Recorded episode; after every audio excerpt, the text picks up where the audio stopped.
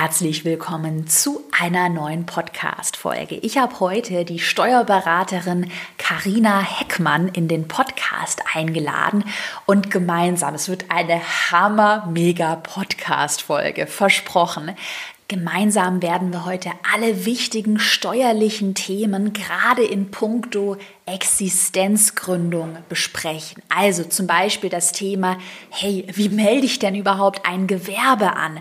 Was muss ich da beachten? Kleinunternehmerregelung, ja oder nein? Ähm, was passiert, wenn ich irgendwie etwas vergesse in meiner Steuererklärung? Ist das dann gleich Steuerhinterziehung? Wie finde ich einen guten Steuerberater? Sollte ich meine Buchhaltung auslagern? Wie viel kostet ein Steuerberater? Wie sieht der optimale Buchhaltungsprozess aus? Und viel mehr. So, jetzt schnapp dir eine fette Tasse Kaffee oder Tee, mach dir Notizen, schreib fleißig mit und ich wünsche dir ganz viel Spaß jetzt mit der Podcast-Folge. Ich bin Caroline Preuß und habe meinen Hobbyblog in ein Millionen-Business verwandelt. Dieser Weg hat mir gezeigt, dass du all deine Träume verwirklichen kannst, wenn du für dich selbst einstehst und ins Handeln kommst. Genau dazu möchte ich dich hier ermutigen und dir zeigen, wie du digital sichtbar bist und dir dein eigenes Online-Business aufbaust. Deine Zeit ist jetzt gekommen. Also, go for it! Hi, liebe Karina, herzlich willkommen zum zweiten Interview hier in meinem Podcast. Wir hatten ja uns ja schon, ich glaube, 2018 mal gesprochen. Äh, für alle, die dich vielleicht noch gar nicht kennen, willst du dich einmal ganz kurz vorstellen? Ja, gerne. Danke erst nochmal für die äh, zweite Einladung. Ja, mein Name ist Karina Heckmann. Ich bin Steuerberaterin und Mutter, jetzt inzwischen zweifache. Und äh, ja, ich begleite Gründer und Solo-Selbstständige, insbesondere mit Online-Business, bei den Themen rund um Buchhaltung und Steuern. Yes, und ich würde sagen, damit äh, steigen wir direkt mal ein, denn ich habe im Voraus Fragen aus der Community gesammelt. Ähm, vielleicht so als groben Ablauf heute für die Podcast-Folge. Wir werden erstmal ähm, das Thema Start in die Selbstständigkeit besprechen. Was muss man da steuerlich beachten? Wie kann man Buchhaltung outsourcen? Wie viel kostet ein Steuerberater? Buchhaltungsroutine wirst du bestimmt mit uns teilen. Wir werden über Tools und über Ängste sprechen. Also wir haben ein volles Programm. Wollen wir vielleicht mal direkt mit ein paar Fragen zum Thema Gewerbeanmeldung, Start in die Selbstständigkeit fragen? Denn ich glaube tatsächlich, ich weiß nicht, wie du das siehst, aber ich glaube wirklich, diese steuerliche Thematik, die hält ganz viele von dem eigenen Business ab, oder? Siehst du das auch oder beobachtest du es auch oft, dass ganz viele da so mega Angst davor haben? Mm, also, dass die Ängste da sind, das begegnet mir eigentlich täglich. Ähm, das sind auch die unterschiedlichsten Ängste. Aber dass sie das dann tatsächlich abhält, ähm, die Beobachtung habe ich noch gar nicht so gemacht. Also die bringen dann tatsächlich lieber so ein bisschen ins äh, kalte Wasser oder machen einfach und haben hinterher dann so diesen Gedankengang, oh, war das denn so richtig, was ich da mache? Was mache ich hier überhaupt? Ja, aber ähm, die, die, dieser Wunsch nach Selbstständigkeit, der überwiegt meistens. Habe so zumindest meine Erfahrung. Würdest du sagen, also ich, spreche halt das voll aus meiner Erfahrung, weil ich ja auch noch sehr jung angefangen habe. Ich glaube mit 21 oder mit 20, mit 20 habe ich mein Gewerbe angemeldet. Und äh, ich hatte da so mega Angst davor. Würdest du sagen, dass diese Angst oder auch dieser Respekt, oh Gott, ich mache was falsch und es ist so kompliziert und Hilfe, Finanzamt, Steuernachzahlungen, oh Gott, oh Gott, würdest du sagen, dass es berechtigt oder dass es einfach nur so ein Riesengespenst, was man sich ausmalt? Ähm, also Respekt sollte man natürlich vor dieser Thematik haben, weil die eigentlich, äh, weil die einfach sehr komplex ist und groß ähm, und erstmal nicht überschaubar, weil wir haben das ja nie gelernt. Ja, deswegen gewisser Respekt ähm, ist in Ordnung. Aber Angst braucht man nicht haben. Also schon mal gar nicht vom Finanzamt. Ich sage auch immer, da arbeiten ja auch nur Menschen. Ja, mhm. mit denen kann man sprechen und äh, wenn man sich nicht zu Schulden kommen äh, lässt, dann sowieso nicht man sollte sich halt einfach ähm, damit auseinandersetzen. Man sollte nicht die Scheuklappen aufsetzen, weil dann natürlich, dann schürt man seine eigene Angst ja immer wieder irgendwie. Und ähm, ja, also Respekt ja, aber Angst auf gar keinen Fall. Ich muss mal ganz kurz erzählen, wie ich gestartet habe. Und da kommen wir auch schon zum Start in die Selbstständigkeit. Denn tatsächlich habe ich das mit den Scheuklappen am Anfang bis zum letzten Tag der Abgabe. Da gibt's ja immer diese Fristen, die man hat. Und ich hatte damals auch noch keinen Steuerberater und hatte dann nur so eine riesige Box, wo ich einfach immer alle Zettel und alles gesammelt habe. Und dann weiß ich noch, dachte ich, das war irgendwann dann die erste Steuererklärung, glaube ich, war 2017, 2017, die ich abgeben musste und dachte, Gott, was muss ich denn da machen? Hilfe. Und denke mir im Nachhinein auch, ich hätte viel früher einfach strukturiert anfangen sollen und nicht irgendwie das immer so vor sich herschieben und denken, oh Gott, oh Gott. Aber das ist ja auch, also je mehr man etwas von sich wegschiebt, ne, ähm, desto größer wird dieses etwas ja auch, ne? Egal mhm. bei was, ob Buchhaltung oder weiß ich nicht, ne? Contentplanung, wie auch immer. Also alles, was man so vor sich herschiebt, dieser Berg wird ja immer größer, immer größer, immer größer. Und die Angst wird immer größer. Und äh, deswegen ähm, bin ich auch ein Fan davon, äh, tatsächlich eher so einen Workflow zu finden, dass man das nicht so weit vor sich herschiebt, ja. Dazu werden wir gleich noch genau. sprechen. Jetzt vielleicht erstmal die allererste Frage von der Lara aus meiner Community. Sie fragt, äh, wird, wird häufig gefragt, welches Gewerbe meldet man an, wenn man digitale Produkte verkauft? Also Gibt es da irgendwie so einen Satz, den man in der Gewerbeanmeldung reinschreiben muss? Brauche ich überhaupt ein Gewerbe bei digitalen Produkten? Erzähl mal. Genau. Also bei, wenn ich über digitale Produkte spreche, dann sind das ja verschiedenste Arten von Produkten. Da muss man wirklich auf den Einzelfall abstellen und gucken, ist es wirklich eine gewerbliche Tätigkeit oder kann das auch als freiberufliche Tätigkeit gelten. Dann, das mm, ist ein ziemlich komplexes Thema. Also das mhm. begegnet uns ja auch immer wieder, auch ähm, ich sag mal als Erfolgscoach in der Gruppe zum Beispiel. Diese Frage wird immer wieder gestellt. Ähm, wenn wir zu dem Entschluss kommen, dass ein Gewerbe notwendig ist, dann hängt es auch noch mal ein bisschen an der Gemeinde. Was für Begriffe kennen die und so weiter. Und ich bin im Moment ganz gut, ähm, ja, ich habe mir das äh, angeguckt und Internetdienstleistung als hm. Begriff hm. wird ganz oft verwendet, weil Dinge wie Online-Business, Online-Coach oder Online-Berater oder sowas, das kennen die Gewerbeämter äh, eigentlich nicht. Die fragen dann immer, was ist das? Ja? Mhm. Und dann sagen wir, wir, entweder machen wir allgemeine Büroarbeiten, wenn es so VA-Tätigkeiten zum Beispiel sind, oder Internetdienstleistungen. Äh, und damit geben die sich meistens zufrieden. Würdest du empfehlen, ähm, also wenn man jetzt startet, diese Thematik, weil ich weiß, habe mich damit auch am Anfang beschäftigt, Freiberufler oder ähm, ob man ein Gewerbe anmeldet. Wenn man Gewerbe anmeldet, muss man ja auch Gewerbesteuer zahlen. Ich glaube, das ist der größte Unterschied, oder?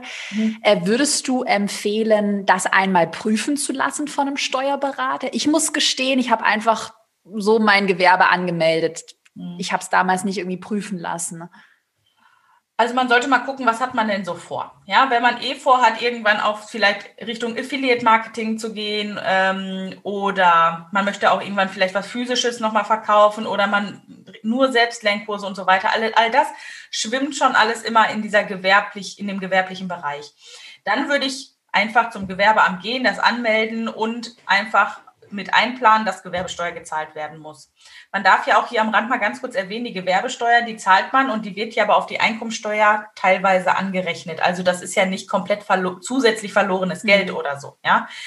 Ähm, die Gewerbesteuer ist aber der Hauptunterschied. Jetzt müssen wir uns aber mal eben kurz vorstellen, wir gründen und meistens ist im Gründungsjahr ja auch durch viel Investition der Gewinn noch nicht super hoch. Ja, in den ersten mhm. ein bis drei Jahren, ja, ungefähr. Es sei denn, das geht ab wie eine Rakete natürlich, äh, was wir auch allen wünschen an dieser Stelle. Nur ähm, bei der Gewerbesteuer haben wir auch einen Freibetrag von 24.500 Euro. Das bedeutet, da muss der Gewinn erstmal drüber liegen, damit ich überhaupt in diese Problematik in Anführungsstrichen komme. Mhm. Ähm, das heißt, wenn, also mein Ziel ist eh, verschiedene Standbeine in meinem Betrieb irgendwie abzubilden, dann kann man auch direkt auf ein Gewerbe gehen, wenn es zu dem eben dazu passt, ne? Genau. Mhm. Aber wenn man sich unsicher ist, sollte man sich beraten lassen, natürlich, ja. Das macht schon Sinn. Aber ich sag mal, der oder jetzt, ich bin, ich bin ja selbst keine Steuerexpertin, aber der Worst Case wäre wahrscheinlich, dass man erst im Jahr als Freiberufler sich anmeldet, jahrelang keine Gewerbesteuer zahlt und dann irgendwie ganz viel Affiliate macht und ganz viel Gewerbliches eigentlich macht und dann irgendwann mal nachzahlen müsste. Also da wahrscheinlich lieber auf Nummer sicher gehen, das abklären und ja. Also Genau, es gibt halt zwei Instanzen. Einmal das Gewerbeamt, die haben ihre eigenen Regeln, ja.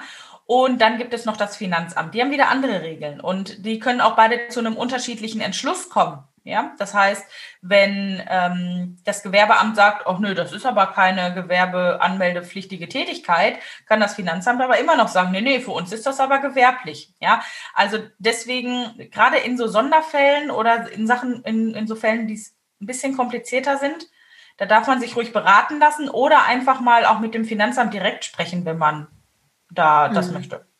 Ja. Okay, super. Ähm, die Mad nee, die äh, Kati, die Kati fragt, und das ist auch eine Frage, die, die kenne ich noch aus meiner Anfangszeit. Sie fragt, ist mein Instagram-Name mein Firmenname, wenn ich mein Gewerbe anmelden will? Beziehungsweise was ist denn überhaupt der Firmenname? Man muss ihn ja dann in diese Gewerbeanmeldung reinschreiben. Was nehme ich denn da? Mhm. Also grundsätzlich ist das eher eine rechtliche Frage, keine ähm, und da hm. darf ich auch, also das darf ich gar nicht richtig mhm. beraten, aber jetzt so von meinem Rechtsverständnis und aus der Erfahrung raus ist es so, dass äh, Einzelunternehmer und vor allem Freiberufler ähm, ihren Klarnamen verwenden müssen, also Freiberufler auf jeden Fall. Beim Gewerbe meine ich, und das ist jetzt wirklich ähm, aus, aus der Erfahrung nur gesprochen, meines Wissens nach, ähm, müssen Einzelunternehmer, die nicht im Handelsregister eingetragen sind, also die ganz einfach nur ein Gewerbe anmelden, auch mhm. ihren Klarnamen verwenden. Die können sowas wie einen Firmennamen, ne? Mhm. Ähm, irgendeinen Zusatz zwar mit reinschreiben, ja. aber ich glaube, das Gewerbe an sich, das läuft immer auf den Klarnamen. Ja. Genau. So meine ich das auch. ja, und da kann Instagram äh, trotzdem auch einen anderen Namen führen. Ja, also ich hatte meinen Insta-Kanal ja auch mal auf Steuerleicht gemacht.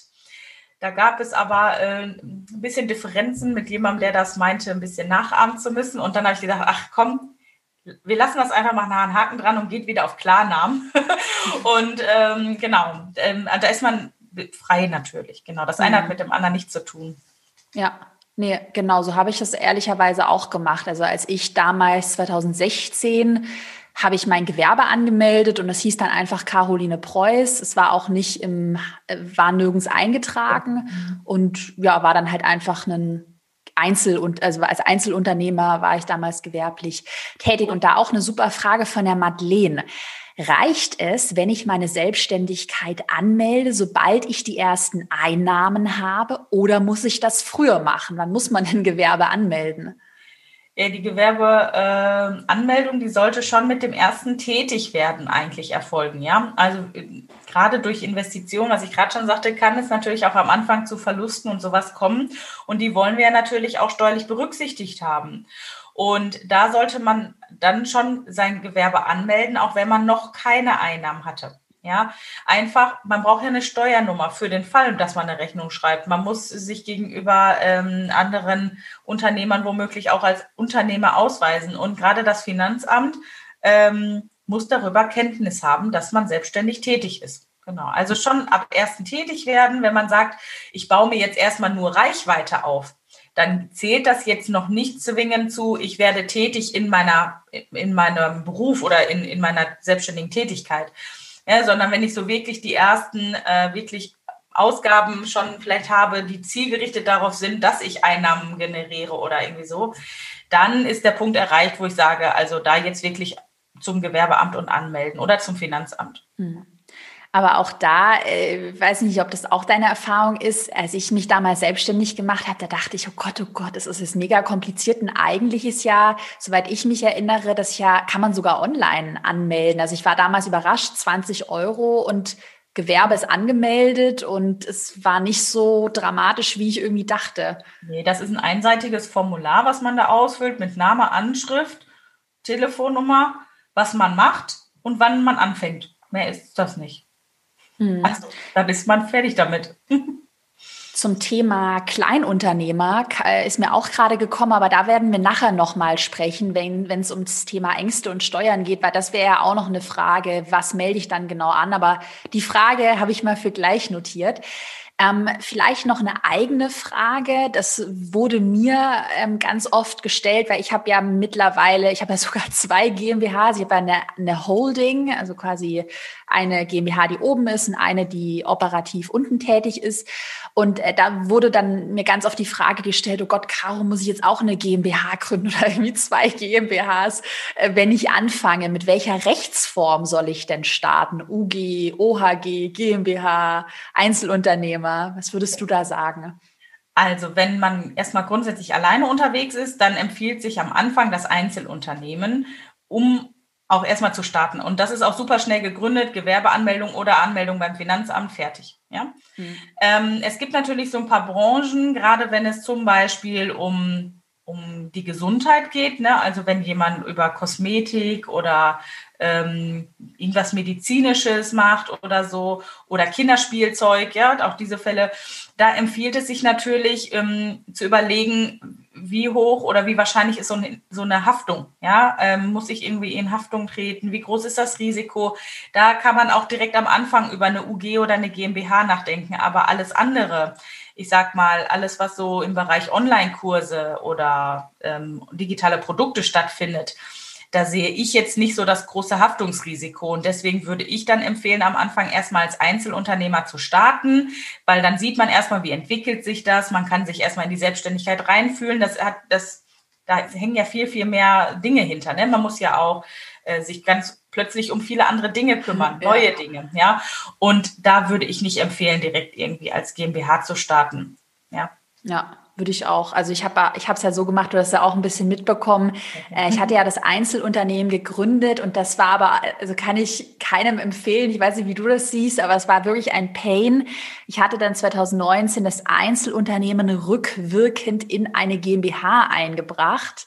Und das rückwirkende Einbringung und auch diese Umwandlungsverfahren, ich weiß gar nicht, das machen ja auch nur spezielle Steuerberater. Das war wirklich ein Pain. Also ähm, genau. Willst du vielleicht noch mal ganz kurz erläutern, ab wann lohnt sich dann eine GmbH? Vielleicht auch dieses Holding-Modell für die, die vielleicht schon ein bisschen weiter sind. Ganz kurz erklären. Genau. Ähm, also die GmbH sagt man ab einem dauerhaften Gewinn von 60.000 circa. Ja, also es kommt immer so ein bisschen auch noch auf andere Einkünfte, Familienstellung, was verdient der Mann und so weiter oder die Frau dann im Gegenzug. Ähm, es kommt so ein bisschen drauf an. Marschroute sagt man ungefähr ab einem dauerhaften Gewinn von 60.000. Man muss halt überlegen, ähm, ja, ist einem dieser Mehraufwand, weil man hat einfach einen gewissen Mehraufwand, ist einem das wert, wie viel Steuerersparnis habe ich wirklich und so weiter. Ähm, Genau, das muss man wirklich, wirklich im Einzelfall ganz genau beleuchten. Ich begleite auch aktuell zwei, ähm, aber tatsächlich auch rückwirkende oh. ähm, und natürlich ist das nicht ganz ohne. Das muss man auch beachten. Ne? Aber wenn man ähm, ja, wenn dann wirtschaftlicher Vorteil ist und so weiter, dann, dann darf man das auch angehen. Mit den Holdingstrukturen muss ich zugeben, bin ich äh, nicht so in Gänze vertraut. Mhm. Ich habe das mal in der Theorie gelernt, aber dadurch, dass ich das ähm, praktisch einfach die letzten fünf Jahre nicht einmal anwenden musste oder äh, das auch gar nicht so im Moment ähm, meine Mandanten betrifft, ja. kann ich da jetzt gar nicht so richtig was zu sagen. Da bist du äh, tatsächlich wahrscheinlich schon erfahrener als ich. Ja, bei mir ist ja so ein bisschen die Grundstrategie, du hast es ja gerade schon ähm, angesprochen, wenn du ein Geschäftsmodell hast, was auch hohe Gewinne erwirtschaftet, du hast ja gerade die 60.000 Euro ähm, angesprochen. Und da ist halt so der Grundgedanke, wenn du das Geld erstmal gar nicht konsumieren musst, ich bin ja irgendwie noch, also habe eine günstige Wohnung, habe kein Auto, kein Führerschein, keine Ausgaben. Und äh, dann ist halt der Gedanke, lass das äh, Geld erstmal in der GmbH oder auch in dieser Holding, wo es nochmal doppelt geschützt mhm. ist, weil es nicht mit dem operativen äh, Geschäft, also mit der operativen GmbH verknüpft ist. Wenn da jetzt mal irgendwie verklagt wird oder so, dann ist das Geld einfach in der Holding. Ähm, und äh, in 20 Jahren kann man sich das wie aus so einer Spardose dann ausschütten. Ähm, und hat äh, nicht jetzt zum, zu diesem Zeitpunkt, wo ich das Geld gar nicht benötige, hat man dann nicht diese hohe ähm, Steuerbelastung vom Spitzensteuersatz. Das, ja, ja mhm. so die Strategie. Also ich glaube, wenn man irgendwie das Geld nicht jetzt konsumiert, dann lohnt sich auch so eine Holding, aber es ist echt auch aufwendig und Buchhaltungskosten. Das ist aufwendig, ja. Und das ist auch schon fast High-End da oben, ne? Also so für mhm. unsere äh, ganze Branche und so weiter, von den Strukturen her. Ne? Also wir, wir ähm, richten ja auch viel jetzt an, an Gründer und diese Solo-Selbstständigen. Und dafür ist es wirklich, gerade wenn man startet, ja. Äh, ist halt so ein Ziel im irgendwann, ne? So vielleicht. Bisschen abgedriftet jetzt. Aber ja, ich würde auch mal sagen, lieber erstmal auf Geld verdienen konzentrieren, bevor man so. sich auch oder bevor man sich da auch so wilde Gedanken macht, dass man jetzt irgendwie nach Zypern auswandert oder gibt ja da verschiedenste verrückte Modelle mit ich habe schon gesehen, Unternehmen, Online-Business, die man auf den Marshall Islands und so mhm. würde ich persönlich niemals machen, ne, ähm, sind. Also erstmal Geld verdienen und dann. Äh, genau, ja. also ähm, ich halte ja von diesen ganzen ähm, irgendwie Unternehmen in Zypern Sachen ja auch nicht viel, es sei denn, äh, man will wirklich dahin ziehen. Ja, also man muss ja seinen Wohnsitz in Deutschland aufgeben und man muss auch einfach mal so ein paar Nebeneffekte beachten, ja, berücksichtigen. Es ist ja nicht immer nur die Steuern, die man dann hier spart, aber man gibt ja auch sehr viel Infrastruktur drumherum auf, ne, von Versicherungen, Absicherungen, wie auch immer. Mhm. Also das muss man dann schon wirklich sehr, sehr gut sich überlegen. Nochmal in Bezug auf äh, Gründung, ähm, Gewerbeanmeldung, gibt es da irgendwie für Anfänger ein absolutes No-Go, was man unbedingt vermeiden sollte oder wo du jeden Anfänger davor vielleicht auch warnen möchtest, diesen Fehler zu machen? Auf jeden Fall tätig werden, proaktiv sein, da nicht irgendwie darauf warten, dass das Finanzamt sich meldet. Ähm, und wenn man es dann auch anpackt, dann wird man merken, das ist jetzt nicht äh, das Schlimmste auf der Welt. Also man braucht da keine Angst haben. Ja, das finde ich ein super Statement. Das hätte meinem alten Ich auch sehr gut gefallen. Ähm, lass uns mal weitermachen. Wir haben ja gerade über das Thema Start in die Selbstständigkeit gesprochen. Ähm, lass uns mal weitermachen mit dem Thema Buchhaltung. Buchhaltung outsourcen, ähm, Buchhaltungsprozess. Die Daniela aus der Community fragt, ab wann ist es denn sinnvoll, die Buchhaltung auszulagern? Also Vielleicht nochmal das Bigger Picture. Du hast ja die Steuererklärung und so die laufende Buchhaltung. Wie sollte man das am Anfang organisieren? Also unter Buchhaltung versteht ja auch jeder irgendwie immer ein bisschen was anderes. Also jetzt mal aus der Sicht eines Unternehmers ist die Buchhaltung mhm. ja verknüpft mit Rechnung schreiben, dann auch die Rechnung überwachen und die ganze Belegsammlung äh, erstmal. Ja, das ist erstmal die vorbereitende Buchhaltung. Danach kommt der Step, des, die Belege irgendwie verarbeiten, ne, irgendwie zu sortieren, ja, irgendwie und hinterher aus dieser Buchhaltung eine Steuererklärung machen. Das sind so die drei Steps. Die vorbereitende Buchhaltung, die wird man äh, am Anfang erstmal nicht auslagern äh, mhm. können, weil man erstmal selber ja seinen Prozess finden muss. Ne? Wie schreibe ich eine Rechnung, was gehört alles rein und so weiter. Ähm, Belege sammeln, das tut man auch irgendwie. Ne? Man kriegt die Belege und dann sind sie erstmal da. Und meine Empfehlung ist, sich so die ersten zwei, drei Jahre, ja, auf jeden Fall wenn nicht vielleicht auch einen Tacken länger, wenn man sich ja dann irgendwie etabliert hat. Aber die ersten zwei, drei Jahre auf jeden Fall selber darum zu kümmern. Mhm. Warum empfehle ich das? Einfach, weil ich sage, der Unternehmer muss erstmal verstehen, was er dort tut. Er muss verstehen, wie diese Belege mit Zahlen und Umsatz mit Gewinnen und Kosten, wie das alles zusammenhängt weil nur dann hat man Überblick, man hat Klarheit darüber, was halt in den Zahlen passiert und man kann auch eigene Entscheidungen treffen. Ja, weil wenn ich meine Zahlen zum Beispiel nicht kenne, kann ich keine Investitionsentscheidungen treffen. Mhm. Ja, kommt irgendeiner mit einer Fortbildung um die Ecke, die klingt super, ja, die hat einen gewissen Preis und ich weiß einfach nicht, ob ich mir die leisten kann. Ja, und das geht halt nur, wenn man die Buchhaltung selber erstmal im Überblick hat. Und bis man an diesen Punkt gelangt, dauert das einfach eine gewisse Zeit. Und daher empfehle ich so die ersten zwei, drei Jahre selber machen. Bis, mhm. zur, bis also bis zum ja. Punkt der Buchhaltung. Die Steuererklärung, da mache ich tatsächlich eine Kehrtwende und sage, hier empfehle ich am Anfang sich erstmal einen Steuerberater dazu nehmen. Warum sage ich das? Weil da sind einfach zu viele kleine Schrauben, die erstmal äh, ineinander greifen, vielleicht erstmalig. Ähm, und man kann als Unternehmer einfach nicht immer auf dem aktuellen Steuerrechtsstand sein. Dafür gibt es mhm. uns Steuerberater ja. Und der Steuerberater macht ja dann nicht nur Abtippen von Belegen irgendwie oder Erfassen von Belegen, sondern der guckt sich auch das große Ganze an. Ne? Wo ist vielleicht auch Optimierungsbedarf? Wer kann man irgendwo noch was sparen?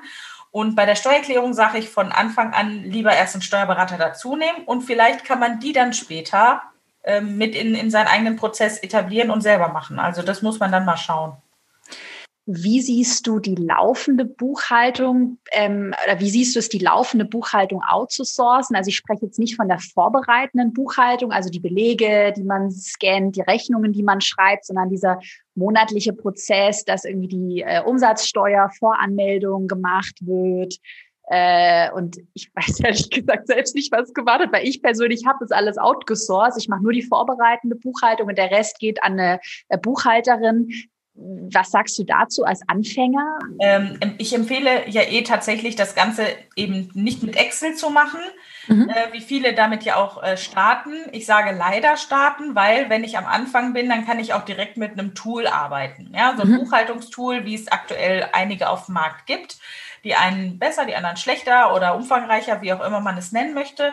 Ähm, weil wenn ich mit äh, fünf Belegen im Monat mit einem Tool anfange, dann lerne ich äh, das erstmal klein und fein kennen und kann damit wachsen. Und wenn ich so ein Tool eh nutze, um zum Beispiel meine Rechnung zu schreiben, dann kann ich auch das nutzen, um die ganzen Arbeiten äh, zu erledigen, die es sonst noch zu machen gilt. Ne? Also zum Beispiel die Umsatzsteuervoranmeldung. Deswegen hm. ähm, kann man auch in diesen ersten Jahren, wenn man sich eh damit beschäftigt, das selber machen. Das muss man nicht outsourcen. Ähm, dadurch kann man ah. nicht nur den Überblick ja. bekommen, sondern auch einfach super Kosten sparen. Mhm. Das heißt, ich muss gestehen, nämlich, dass also ich habe es halt von Anfang an outgesourced. Für mich persönlich war es auch eine gute Entscheidung, weil ich einfach, ich sorry, ich bin nicht der Fan von, der Riesenfan von diesen ganzen äh, Steuerthemen. Ähm, das heißt, in so einem Tool, wir können gleich noch ein paar Tipps vielleicht teilen, würde ich meine äh, Rechnungen, die ich selbst schreibe, die sind ja schon drin, die schreibe ich mit diesem Tool. Die Rechnungen, die ich erhalte, also Tool-Rechnungen, weiß nicht, Freelancer-Rechnungen, die würde ich da auch reinladen. Und dann äh, macht das Tool quasi das alles schon automatisch, dass es dann monatlich irgendwie einen, die Umsatzsteuervoranmeldung ausspuckt und ich muss es nur noch ans Finanzamt senden. Genau, also äh, die gängigen Tools, die ich auch gerade so im Sinn habe, ähm, man verbucht das, ja, äh, in, in Form von, ich ordne das einer Kategorie zu und sage, ist da Steuer drin oder nicht. Das, ähm, und irgendwann erkennt das äh, Programm das aber auch automatisch. Die lernen ja immer dazu. Da steht, steckt ja auch irgendwie ein bisschen äh, KI hinter. Ne? Mhm. Und ähm, genau, der entwickelt dann im Hintergrund, äh, berechnet der die Umsatzsteuervoranmeldung und dann kann man die über das Tool dann wegschicken zum Finanzamt und dann ist das weg. Dann ist Ach, das beim Finanzamt und die Pflicht kannst einen Haken dran machen. Ich sag mal, bei dir jetzt, ne, bei dem Umfang und so, äh, da steckt ja jetzt auch nicht nur eine Rechnung pro Monat hinter, mhm. ja. Ähm, da kann ich das auch verstehen, dass man das dann in diesem, in diesem Level abgibt. Ob ich dir das am Anfang empfohlen hätte, wahrscheinlich mhm. nicht, aber da, das muss man ja auch wirklich typenabhängig einfach sehen. Es gibt einfach Menschen, die, möcht, die möchten das nicht. Die möchten nicht und die wollen nicht und dann ist es auch in Ordnung so. Wenn die aber sagen, ich suche mir Unterstützung, die mir aber genau den Überblick verschafft und du setzt dich ja trotzdem mit deinen Zahlen auseinander, das sieht man ja auch Total. gerne mal äh, in den Stories und so, ähm, dann ist das ja nochmal was anderes. Aber gerade die Gründer, ja, die wirklich frisch anfangen und wo es jetzt nicht darum geht, weiß ich nicht, wie viele Belege und, und verschiedenste Sachverhalte abzubilden.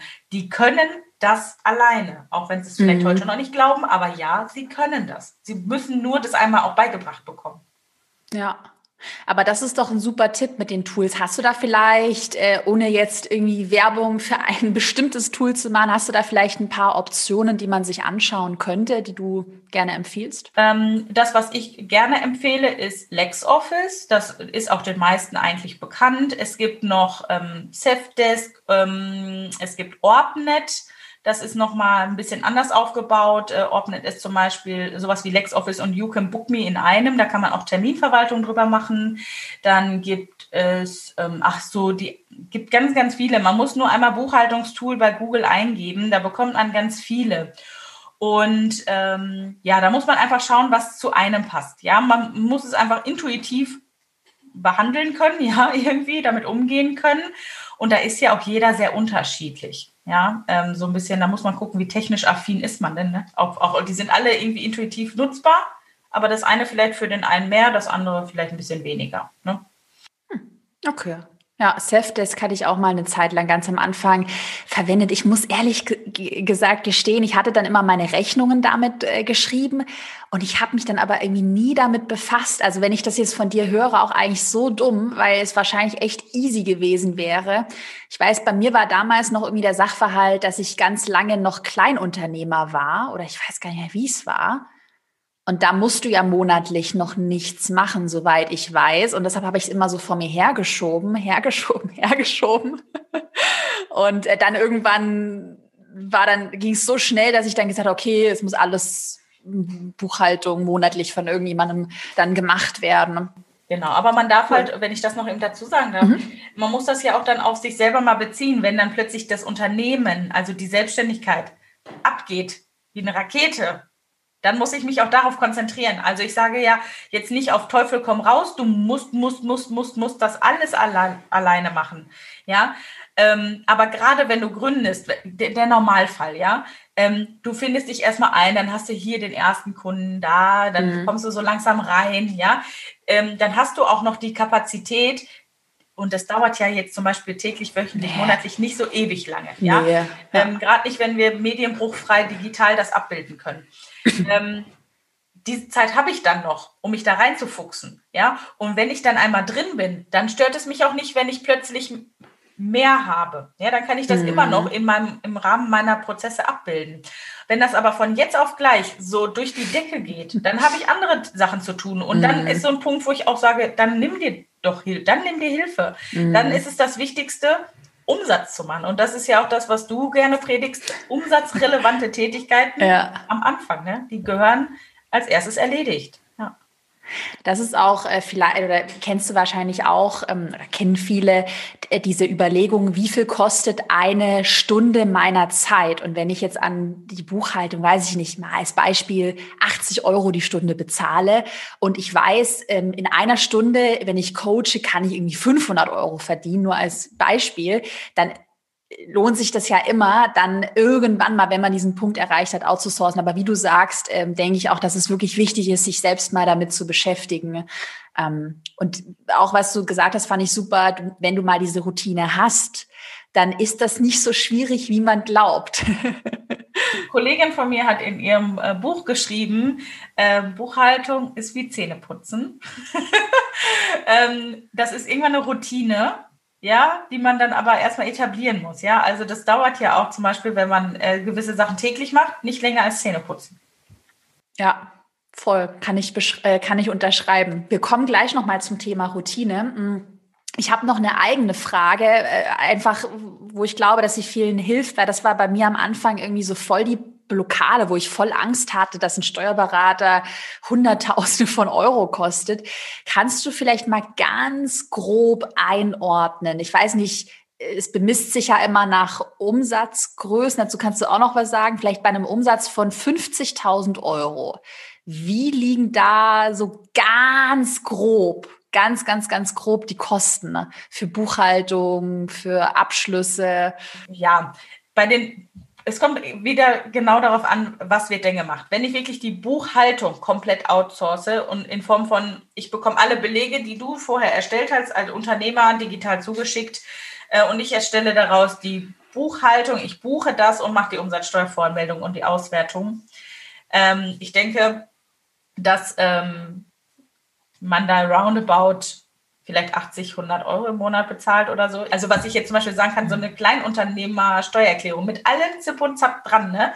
Äh, mit ich übernehme, ich prüfe die Buchhaltungsunterlagen und die Steuererklärung und so weiter, kann ich ganz offen sagen, ja, bei mir kostet die 600 Euro pauschal netto. So, mit allem mhm. drum und dran, mit Steuerbescheide prüfen und so weiter. Natürlich gibt es da auch welche, die sagen, was?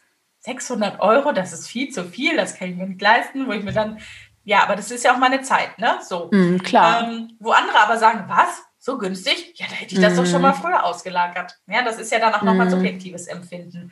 Aber im Allgemeinen höre ich, doch kriege ich immer das Feedback, dass es nicht so teuer ist, wie man sich das ja. vorgestellt hat. Deswegen ruhig, wenn man auslagern möchte, einfach Angebote reinholen, ja. Denn es gibt einfach Preisunterschiede auch bei Steuerberatern. Mm. Wir haben eine Tabelle, aber wir können auch individuelle Preise festlegen, ja.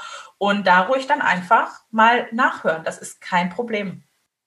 Aber ich war auch ähm, ehrlicherweise überrascht. Ähm, ich habe ja auch Mitarbeiter bei mir und die müssen ja auch, da muss ja eine Lohnbuchhaltung erstellt werden.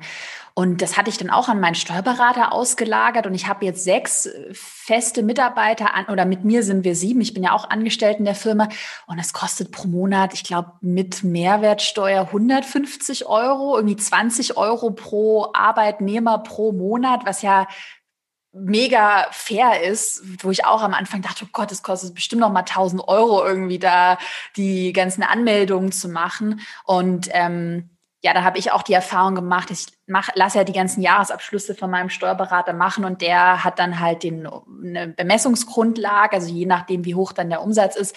Aber es ist jetzt auch nicht so, dass man das nicht bezahlen könnte. Also bei Kosten, glaube ich, macht man sich, wie du auch schon gesagt hast, irgendwie zu Unrecht irgendwie einen Stress. Hm. Vielleicht noch mal zum Thema Buchhaltungsroutine. Wenn jetzt jemand schon ein paar Kunden hat, ähm, vielleicht auch kein Kleinunternehmer mehr ist, das heißt monatlich muss da irgendwas gemacht werden, welche Routine kannst du für die Buchhaltung empfehlen? Also ich unterscheide in tägliche, wöchentliche und monatliche Aufgaben. Und je sorgsamer, sorgfältiger man mit täglichen und wöchentlichen Aufgaben ist, umso geringer ist der Aufwand dann wirklich, wenn der Monat vorbei ist. Was meine ich mit täglich? Ähm, man bekommt eine Rechnung oder man bekommt keine pro Tag. Und wenn es jetzt irgendwie zwei, drei, vier Rechnungen sind, vielleicht pro Tag, weil das sich jetzt mal ein bisschen angesammelt hat, ähm, dann sind es halt so viele. Also ich empfehle pro Tag wirklich das E-Mail-Postfach durchzugehen. Sind da Rechnungen? Wenn ja, dann speichere ich die an einem Ort, in einem Ordner, vielleicht schon in einem Tool, wenn ich das nutze. Mehr mache ich nicht. Ich schiebe das nur dahin, damit es alles an einem Ort ist. Und zwar ja. täglich, sobald ja. die eingehen und ich mich um meine E-Mails kümmere. Damit ist der Tag abgehakt. Das war's schon. Ja, also meine und die Rechnung, die ich natürlich schreibe. Vielleicht schreibe ich die auch nur einmal in der Woche. Da komme ich jetzt zu. Einmal in der Woche würde ich dann nämlich tatsächlich, das mache ich, äh, Rechnung schreiben ähm, und auch Rechnung kontrollieren. Sind die eingegangen? Und diese, ähm, wenn man möchte, diese Buchungen, äh, die Belege, die ich schon irgendwo gespeichert habe, in das Tool hochladen, wenn mhm. ich es nicht direkt da hochgeladen habe. Das war's schon. Das dauert maximal 15 Minuten, einmal pro ja. Woche. Mhm. Ja, dann, wenn ich das alles schon mache, dann habe ich im Monat ja so gut wie nichts mehr zu tun. Nämlich dann nur noch, und jetzt in Anführungsstrichen natürlich nur noch, am Anfang muss man sich da reinfuchsen, die entsprechenden Kategorien finden. Ja, vieles machen die Tools inzwischen ja dann automatisch. Aber ähm, wenn ich mir das so ein bisschen aufteile, dann denkt man sich, oh, jetzt habe ich jeden Tag mit meiner Buchhaltung zu tun. Dann ist ja jeder Tag total schrecklich. Ne? Also für die, die dann dieses Mindset dahinter haben. Aber wenn man sich mal überlegt, ja, ich habe jeden Tag mit meiner Buchhaltung zu tun. Ich schiebe das einfach ja dann nur in einen Ordner und sammle das da dann habe ich die doch, aber dann muss ich mich am Monatsende nicht einmal da hinsetzen und alles raussuchen. Ja? ja, das ist ja, das ist doch das Schrecklichste eigentlich. Mhm. Und die Erfahrung, die habe ich ja am Anfang natürlich selber gemacht. Ähm, dann erstmal sich da hinsetzen, suchen, da kann man ja Stunden mit verbringen. Willkommen zu in meinem Leben 2017. ja. Und ähm, dann doch lieber äh, einfach an einem Ort sammeln, digital, einfach in einem Ordner und mehr nicht. Dann sind sie doch erstmal da, wo man sie wiederfindet. Und den Rest macht man dann wöchentlich oder monatlich. Und dann monatlich würde man äh, einfach, wenn man jetzt ein, ein Gewerbe hat, irgendwie Einzelunternehmer und muss Umsatzsteuer abführen, einmal diese Umsatzsteuervoranmeldung heißt das, ans Finanzamt schicken. Dann kommt ja irgendwie was zurück. Oder ich glaube, man, also ich habe zum Beispiel ein SEPA-Lastschriftmandat, wo dann das Finanzamt automatisch schon immer einzieht. Und dann die Jahresabschlüsse, wo du ja aber auch gesagt hast, da würde man sich dann einen Steuerberater zu Hilfe suchen. Ja. Mm. Aber das, was du gerade gesagt hast, das da habe ich mich jetzt richtig ertappt gefühlt, weil ich habe es halt auch am Anfang äh, wirklich so gemacht, dass ich das dann die Rechnungen wild verteilt über alle E-Mail-Adressen. Ich hatte dann irgendwie privat und web.de und äh, weiß ich nicht, äh, da hatte ich dann tausende Rechnungen bekommen und hat sie nie einsortiert. Und das, was du gerade gesagt hast, mache ich auch ganz eisern. Immer wenn eine Rechnung kommt, benenne ich sie einmal, dass ich sie wiederfinde und dann kommt die in den entsprechenden Ordner. Und das muss man sich dann nur mal antrainieren und dann ist es viel einfacher. Auf jeden Fall. Das ist eine Routine. Einfach wie ja. putzen, wie ich gerade schon sagte. Ähm, und gerade dieses Rechnung irgendwo hinschieben, das dauert ja wirklich nicht länger als zwei, drei Minütchen, ne? Ja, man muss es halt nur auch von Anfang an ernst nehmen, weil das war bei mir, also ich kann es auch schon nachfühlen, wenn man halt so startet und du hast ja so viele Sachen, musst ja auch mal schauen, dass überhaupt Umsatz in die Kasse kommt und dann noch dies und jenes und Hilfe und ich hatte am Anfang auch ehrlicherweise vielleicht auch noch ein No-Go. Ich weiß, ob du das bei deinen Mandantinnen und Mandanten auch siehst. Ich hatte dann auch noch zeitweise alles über ein privates Bankkonto laufen oh Mann, und dann musste ich irgendwie den Jahresabschluss oder der wurde dann für 2017 gemacht und ich wusste gar nicht mehr, war das jetzt privat, war das geschäftlich? Die Amazon-Abbuchungen vor, wenn du die hast, ne? Also da weißt du ja wirklich nicht mehr, was war was, ne?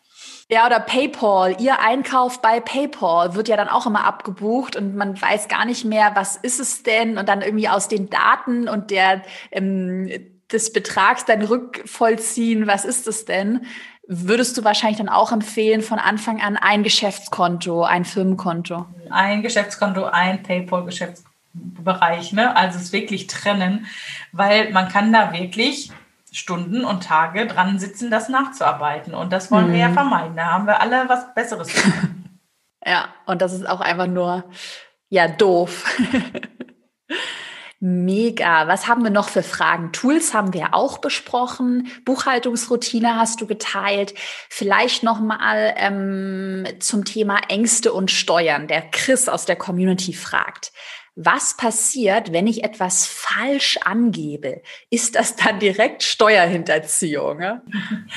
Also Steuerhinterziehung und äh, die etwas leichtere Form, die äh, leichtfertige Steuerverkürzung, die sind immer verbunden mit Vorsatz.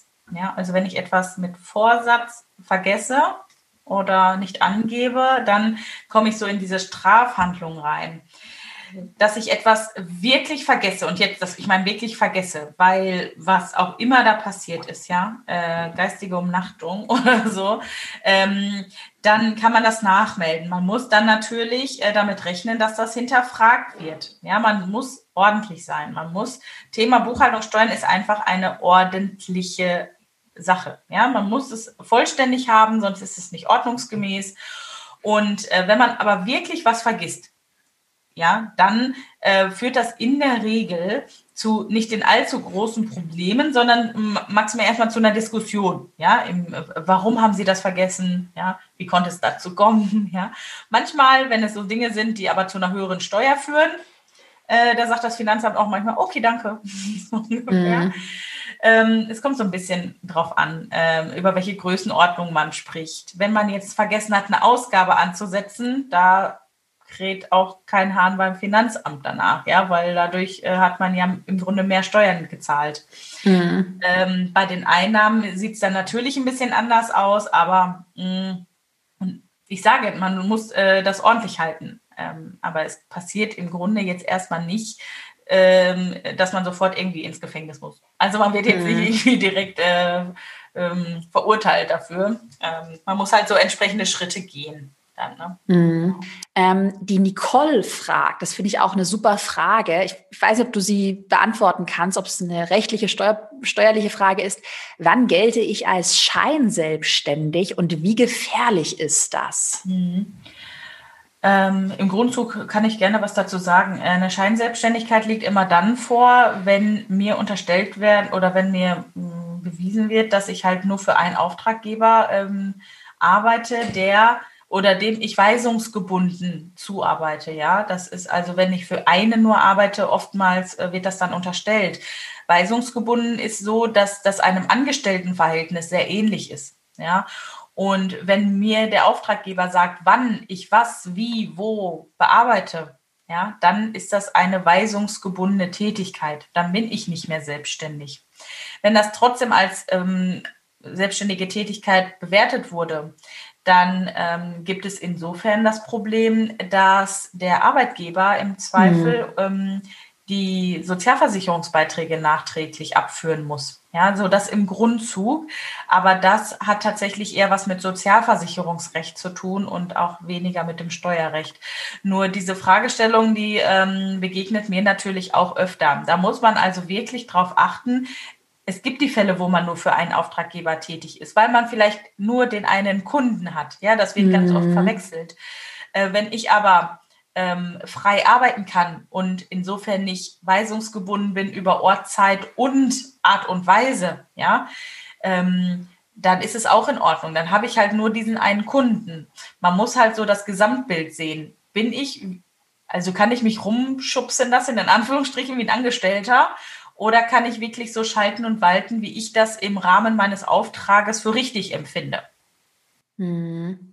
Ja, aber du hast recht, wir hatten auch mal bei mir ähm, das Ganze, also mit allen Freelancern auch bei mir intern äh, prüfen lassen von unserer Lohnbuchhaltung, weil man da doch echt, also gerade was du gesagt hast mit diesem Weisungsgebunden, es ist echt schwierig, das aufzudröseln und weiß es nicht, ob das vielleicht auch eine richtige Benchmark ist. Ich achte halt jetzt, wenn ich Freelancer einstelle, angestellt habe, achte ich immer darauf, dass sie äh, auch noch irgendwie andere Kunden haben und jetzt nicht nur für mich da irgendwie arbeiten. Wie siehst du das? Ja, auf jeden Fall. Also man sollte schon gucken, äh, dass man nicht der Einzige ist.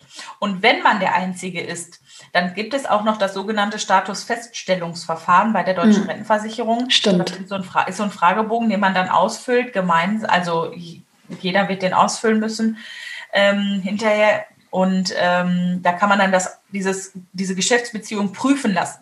Ja, und wenn dann äh, die deutsche Rentenversicherung sagt, nee, nee, das ist nicht weisungsgebunden, dann seid ihr auf der sicheren Seite und die geben dann einfach eine ganz objektive Einschätzung. Ja, und daran ja. kann man sich dann auch halten. Ja, das ist nochmal ein super Tipp, ja. Ähm, die Marlin fragt auch, und diese Frage, da habe ich nächtelang am Anfang nicht geschlafen. super Frage. Was mache ich, wenn ich meine Kleinunternehmergrenze überschreite? Was mache ich dann, wenn die überschritten wird? Willst du noch mal vielleicht ganz kurz was zum Thema Kleinunternehmer generell sagen? Ja. Also ein Kleinunternehmer ist ja jemand, der weniger als 22.000 Euro im laufenden Jahr und oder 50.000 im äh, nächsten Jahr voraussichtlich äh, dann nicht überschreitet. Der kann Kleinunternehmer sein. Was ist das für eine Folge? Keine Umsatzsteuer in Rechnung stellen, dafür auch keine Vorsteuer vom Finanzamt wiederbekommen. Ausnahme gibt es auch hier in, in, Form dieser Reverse Chart Geschichte. Mhm. Darauf äh, geben, also das jetzt vielleicht mal nicht thematisieren, also ja. weit ausgeholt. Ähm, nur was, was passiert, wenn ich jetzt diese 22.000 Euro in diesem Jahr überschreite? Passiert in dem Moment nichts. Der ja. Wechsel zur Regelbesteuerung, also mit Umsatzsteuer, passiert immer zum nächsten ersten ersten. Mhm. Und da sollte man dann auch ganz proaktiv dem Finanzamt Bescheid sagen, hey, ich habe die Grenze überschritten, ich muss jetzt Umsatzsteuer abführen. Bitte ähm, sag mir, in welchem, also in welchem Zeitraum ich die abgeben muss. In der Regel so vierteljährlich und so, aber man kann auch proaktiv dem Finanzamt ähm, einfach mal fragen, ne? Wie wollt ihr das haben? Monatlich, vierteljährlich? Ja. Und ähm, auf der anderen Seite muss man natürlich seine Kunden informieren. Ja, das hat ja alles auch mit einer Preiserhöhung zu tun. Gerade wenn ich mit äh, Privatkunden zusammenarbeite, habe ich äh, ein potenzielles Problem, weil ich dann um 19 Prozent erhöhen muss. Ist schon ganz schön knackige Preiserhöhung, ja, auf mhm. einmal. Mhm. Und da muss man dann wirklich in die Kommunikation gehen oder von vornherein auch das schon mal mit einpreisen. Das ist nochmal so ein bisschen strategische Überlegung, was das Thema angeht. Aber just in dem Moment, wo man überschreitet, passiert erstmal nichts. Auch nicht, wenn man im nächsten Jahr dann ähm, 50.000 überschreitet oder so, ja. Auch da passiert nichts, denn man guckt sich am 1.1. das Jahr an und überlegt, überschreite ich denn jetzt anhand meines heutigen Wissens die 50.000? Mhm. Und dafür ja. müsste es schon irgendwie wirklich Beweise geben, schon feste Aufträge oder irgendwie sowas. Ähm, und solange ich die, das, diese Nachweise nicht habe, passiert auch nichts. Dann kann ich Kleinunternehmer bleiben, wenn das vorher eben unter 22.000 Euro geblieben ist. Mhm. Ähm, ich hatte nämlich mal den Fall, ähm, wirklich aus, aus dem echten Leben. Eine andere Steuerberaterin hat einer Mandantin ähm, gesagt, oh, du hast jetzt 50.000 Euro überschritten, wir müssen rückwirkend. Das habe ich auch gehört und dann musst du ja voll viel nachzahlen. Das war nämlich damals auch, also jetzt nicht den Fall, aber genau das war auch mein Horrorszenario. Ja. Die hat das auch eiskalt gemacht, die Steuerberaterin. Die hat das rückwirkend angemeldet beim Finanzamt und es ging da um 11.000, 12.000 Euro. Und die hat sich bei mir wirklich heulend gemeldet und gesagt, Gott. Carina, kann das sein? Muss das sein? Was ist denn da? Und ich dann auch so vom Bauchgefühl sofort, so von meinem Rechtsverständnis, nee, das kann nicht sein. So, ich auch recherchiert sofort und auch relativ schnell die Lösung gefunden, dass das nicht so ist, ja.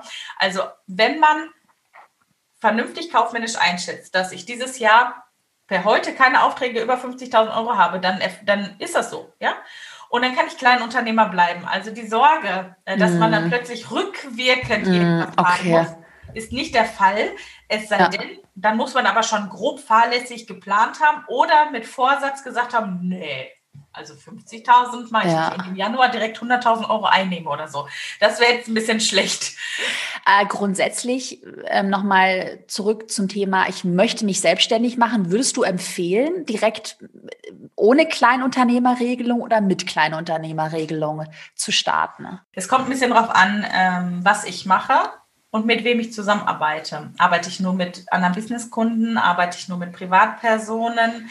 Ähm, da mache ich schon mal einen ganz großen Unterschied, gerade wenn ich ausschließlich mit Privatpersonen arbeite. Irgendwelche Haustiererziehungskurse zum Beispiel. Mhm.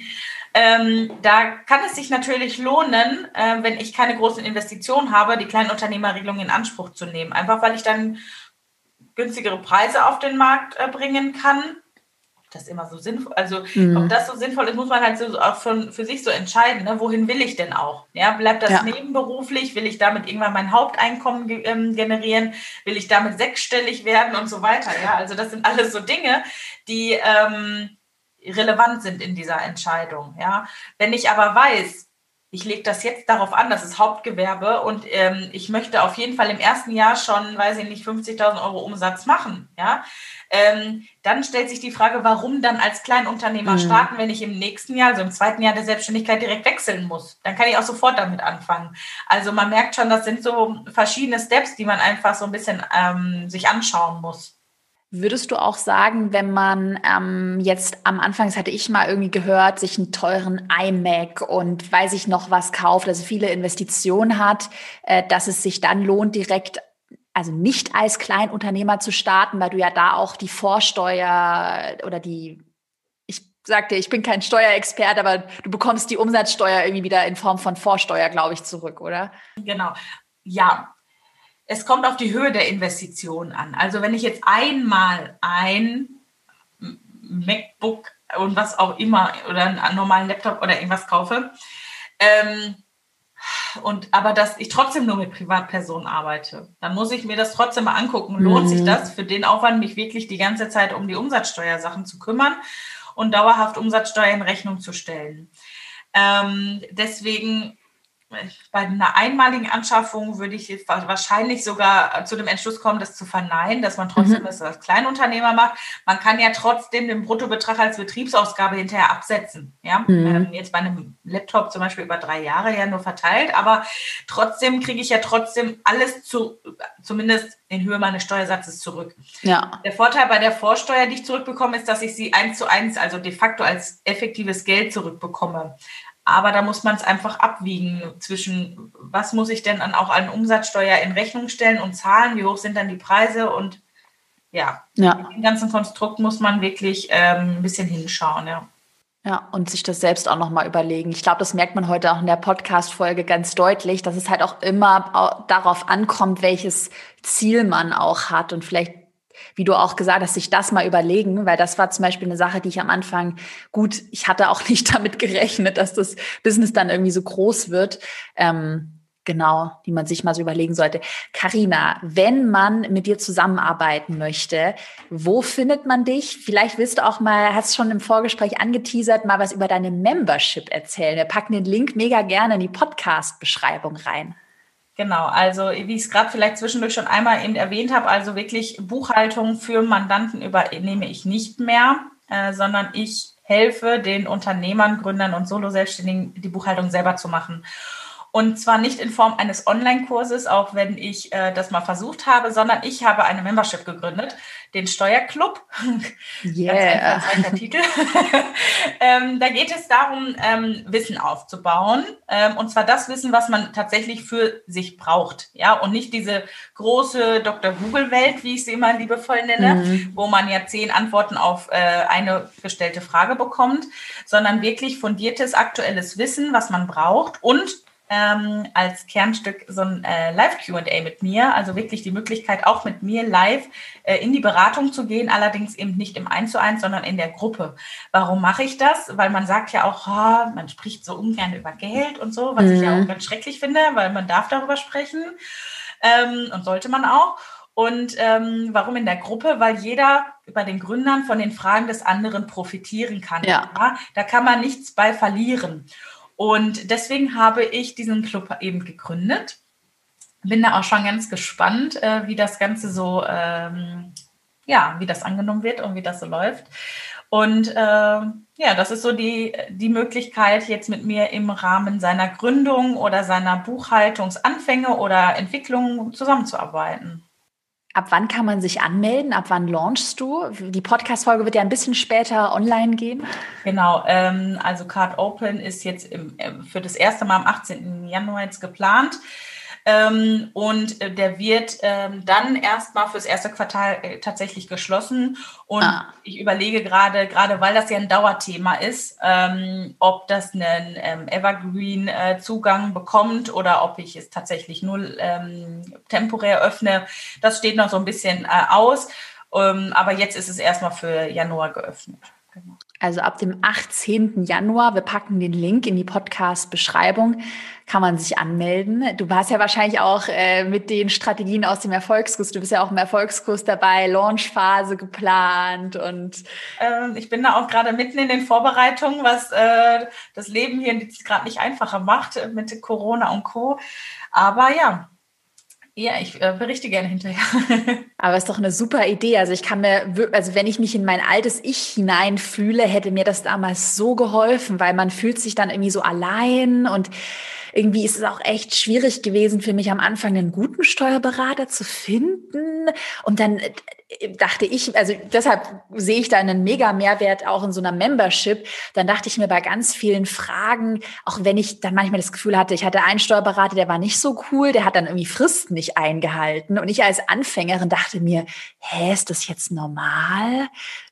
Darf ich da jetzt böse sein? Oder weiß ich nicht. Und da wäre ja auch eine Membership mega gut, um solche Fragen auch mal in einem geschützten Rahmen zu stellen. Ne? Absolut. Also ich möchte da einfach so einen Raum schaffen, ne, wo wirklich sich die äh, Gründer Solo-Selbstständigen einfach auch austauschen können und wo die wirklich die Informationen bekommen, die sie wirklich brauchen. Ja. Und ähm, ja, es ist einfach ein anderes Produkt als der äh, Selbstlernkurs. Ähm, ich habe halt gemerkt, dass das für mein Thema einfach langfristig nicht reicht. Ja. Mhm. Und ähm, ja, ist einfach was. Neues. Und das cool. Feedback bisher ist ganz gut. Also es gibt jetzt noch keine festen Mitglieder, aber ich habe natürlich vorher natürlich Gespräche geführt ohne Ende. Und ähm, ja, die Leute sind schon gespannt und heiß drauf, ja. Ja, du machst es ja auch schon total lange, beziehungsweise hast ja auch Erfahrung in diesem ganzen Online-Thema. Ich glaube, das ist auch nochmal wirklich bei dir ein Riesenvorteil. Weil wenn du, also mein Steuerberater jetzt auch, der super gut ist in Berlin, ähm, aber da hatte ich teilweise, die haben dann nicht mal kapiert, was ist Affiliate? Da musst du das erstmal erklären und so, was sind Online-Kurse. Ähm, wenn man generell mehr über dich erfahren möchte, wie lautet der Link zu deiner Website, vielleicht auch zu deinem Instagram-Account, dann packen wir den auch noch rein. Genau, also Webseite äh, steuerleicht gemacht das große Motto. Und äh, unter äh, oder bei Instagram tatsächlich bin ich eigentlich so am aktivsten und da äh, Klarname carina.heckmann. Cool. Da findet man mich und äh, kann mir auch gerne schreiben, wenn es irgendwelche Fragen, Wünsche, Anregungen gibt. Verlinken wir alles. Dann, ähm, Carina, hast du noch irgendwas, was du loswerden möchtest? Vielleicht noch irgendein abschließendes Motto, Mantra, weiß ich nicht, Mindset? Ich, ähm, ich glaube, das habe ich bei unserem ersten Interview auch schon gesagt. Einfach machen und sich trauen, diese Dinge auch anzugehen und die Scheuklappen abnehmen und keine Angst haben. Yes, das finde ich doch ein super Schlusswort. Dann bedanke ich mich für deine Zeit und äh, drück dir die Daumen für deine Membership. Bis bald. Bis bald.